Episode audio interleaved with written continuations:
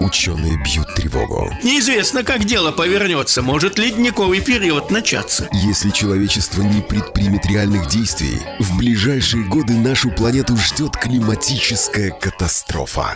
Потому что человек просто элементарно превращается в ледышку. Как ее избежать? Да ну запретите вы пластиковые пакеты, от этого воздух чище станет. Что на самом деле происходит с климатом? 20 тонн углекислого газа на душу населения.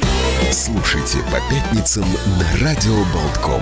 Авторскую программу Константина Ранкса «Климат-контроль». Действительно, только что называется «Открыть ящик Пандоры». Э, Ну что же, климат-контроль. С нами на прямой связи ученый, журналист, популяризатор науки Константин Ранкс. Э, Доброе утро. Доброе утро. Эм, да, мы просто выходим в эфир по телефону. Э, Константин, ну что, э, что, какие про- прогнозы погоды на ближайшую неделю? Что нас ожидает? Потому что вот эта неделя действительно была такой дождливой, холодной. Многих, может быть, это немножко даже разочаровало. Ну, можно сказать абсолютно точно, что погода будет переменчивой.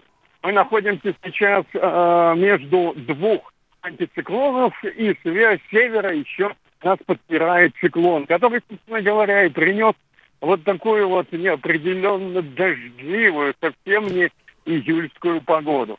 Я сейчас нахожусь на вокзале в центре Теченки. Вот-вот только-только появился какой-то, так скажем, намек на солнце. Вчера был дождь.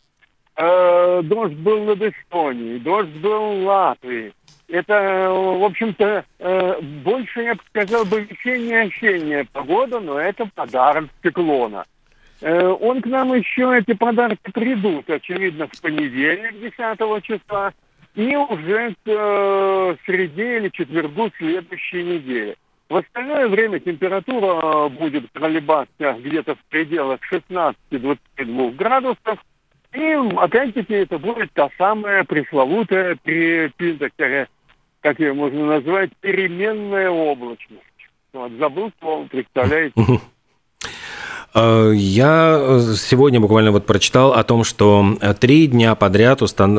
фиксируют те- температурные рекорды по всему миру, то есть, ну, так условно, средняя температура по больнице, то есть у нас по планете 17 э, там, и 18 сотых градуса. Насколько, с одной стороны, кажется, что 17 градусов это не так много, но э, вот я так понимаю, что говоря о средней температуре, это все рекордные показатели, и нас ждут действительно очень тяжелые времена.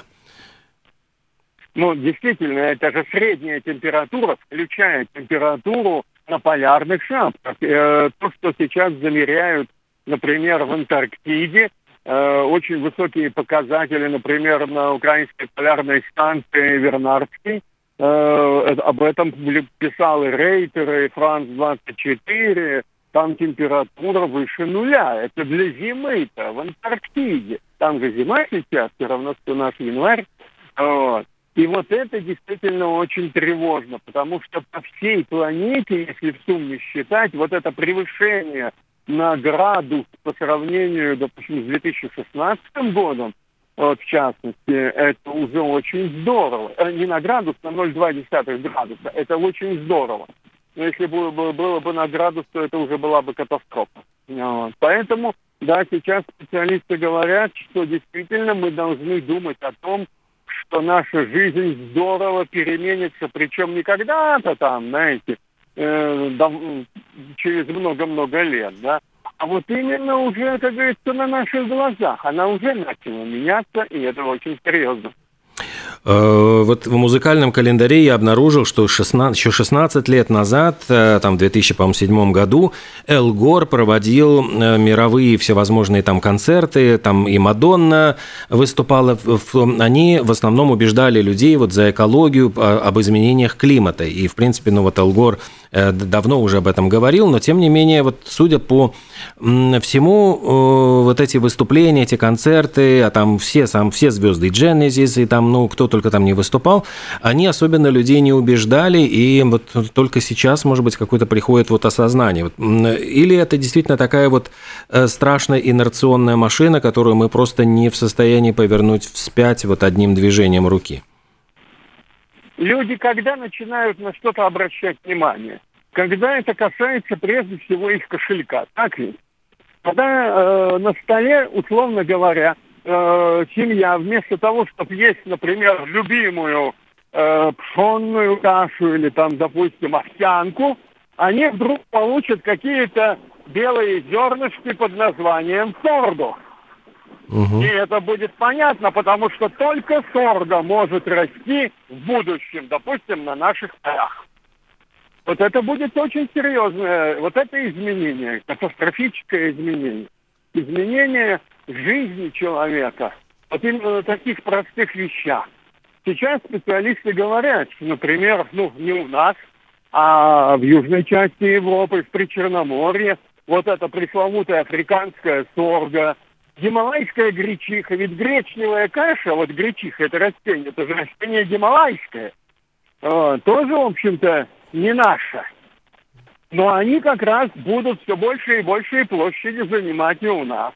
Ну и те же самые многие овощи э, тоже придется подумать о том, как же их выращивать. Или мы их не сможем выращивать, их придется завозить, например, из той же Финляндии, где уже сейчас стали выращивать виноград для производства вина. В Финляндии, подумайте только. Новая Зеландия отказалась уже от пластика, от пластиковых пакетов. Как быстро эта вот тенденция придет к нам? Ну, я думаю, что в очень большой степени. Ну, понятное дело, э, новозеландцы живут на острове. Вокруг там плавают киты, черепахи, они встречаются, вот реально встречаются с э, животными, которые погибли из-за того, что они наглотались либо пластика, либо они задыхаются, потому что вот попали, голова у них въехала в пластиковый пакет это для них это реальная проблема. Вот они отказываются, да, ну что ж делаешь. Для них это актуально. Но в принципе, конечно же, ведь существует как бы инерция, такое соревнование. Если кто-то начал отказываться от пластика, очень многие чиновники по всему миру считают, что вот они тоже должны это сделать, и еще быстрее новозеландцев. Такое прослеживается и в Европе, и здесь, и в Северной Европе тут, э, надо сказать, очень э, как бы гордятся тем, что мы как бы одни из первейших на планете радеем за экологию. Хотя тоже есть люди, критики, которые говорят, что надо, прежде чем мы что-то хотим э, запрещать, подумать о том, как это скажется на людях. Но вот одна тоже из проблем – это животноводство, насколько оно создает вот этот парниковый эффект, потому что многие говорят, что коровы как раз это источник вот этих газов нехороших, которые портят атмосферу, и что от этого тоже надо отказываться. Вот как, э, вот по вашему мнению, насколько это ну, реальная угроза?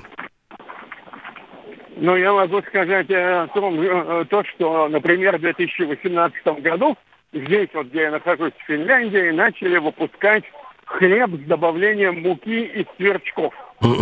Это официально было, пропагандировалось широко. Куча фермеров завелась, которая стала э, выращивать этих самых сверчков, производить муку. А потом выяснилось, что, во-первых, люди не горят желанием есть хлеб. Он же дороже, чем обычный хлеб с этими сверчками. Пользы тоже никто как бы не почувствовал. А когда стали говорить, что о, хорошо бы э, продвигаться и отказаться, например, от привычных сарделек, от стейков, вот, то, в общем-то, как-то уже к 2020 году вся эта сверчковая эпопея достаточно быстро закончилась. Сейчас ни хлеба этого не видно, ни котлет сверчковых. Как-то говорят, что нужно какие-то новые технологии, чтобы тогда, может быть, э, опять э, публика повернется. Но дело все в том, что вот в отношении еды мы очень консервативны, все, по всей планете. Это наша общая, ну, общая наша, как скажем, характеристика рода человеческого. Мы хотим кушать то, что нам привычно, что нам нравится, что нам вкусно. Ну да, хотя Билл Гейтс, по-моему, вкладывает деньги в создание искусственного мяса, хотя пока оно еще очень и очень дорогое, но вроде бы идут разговоры о том, что вот искусственно выращенное мясо скоро начнут уже использовать, и, по-моему, даже получили разрешение использовать его в пищевой промышленности. Но я думаю, это будет очень локальный продукт пока. Очень локальный продукт, потому что корова растет сама по себе, да, овца сама по себе растет. И на большей части земного шара все оно как-то так вот потихонечку идет. А в некоторых особо продвинутых странах, да, будут производить что-то. Особо продвинутые будут покупать за бешеные деньги. Но это вот это как раз процесс очень долгий. Ну, Все-таки сало, угу. э, хорошая куриная ножка. Это те вещи, которые мы привыкли, которые мы любим. Хорошо, спасибо огромное. Не будем больше задерживать. Константин Ранкс, программа «Климат-контроль» была в нашем эфире. Спасибо, Константин. Хорошего дня. До встречи. Следующую Вам пятницу. Спасибо, будьте здоровы и до встречи. До свидания.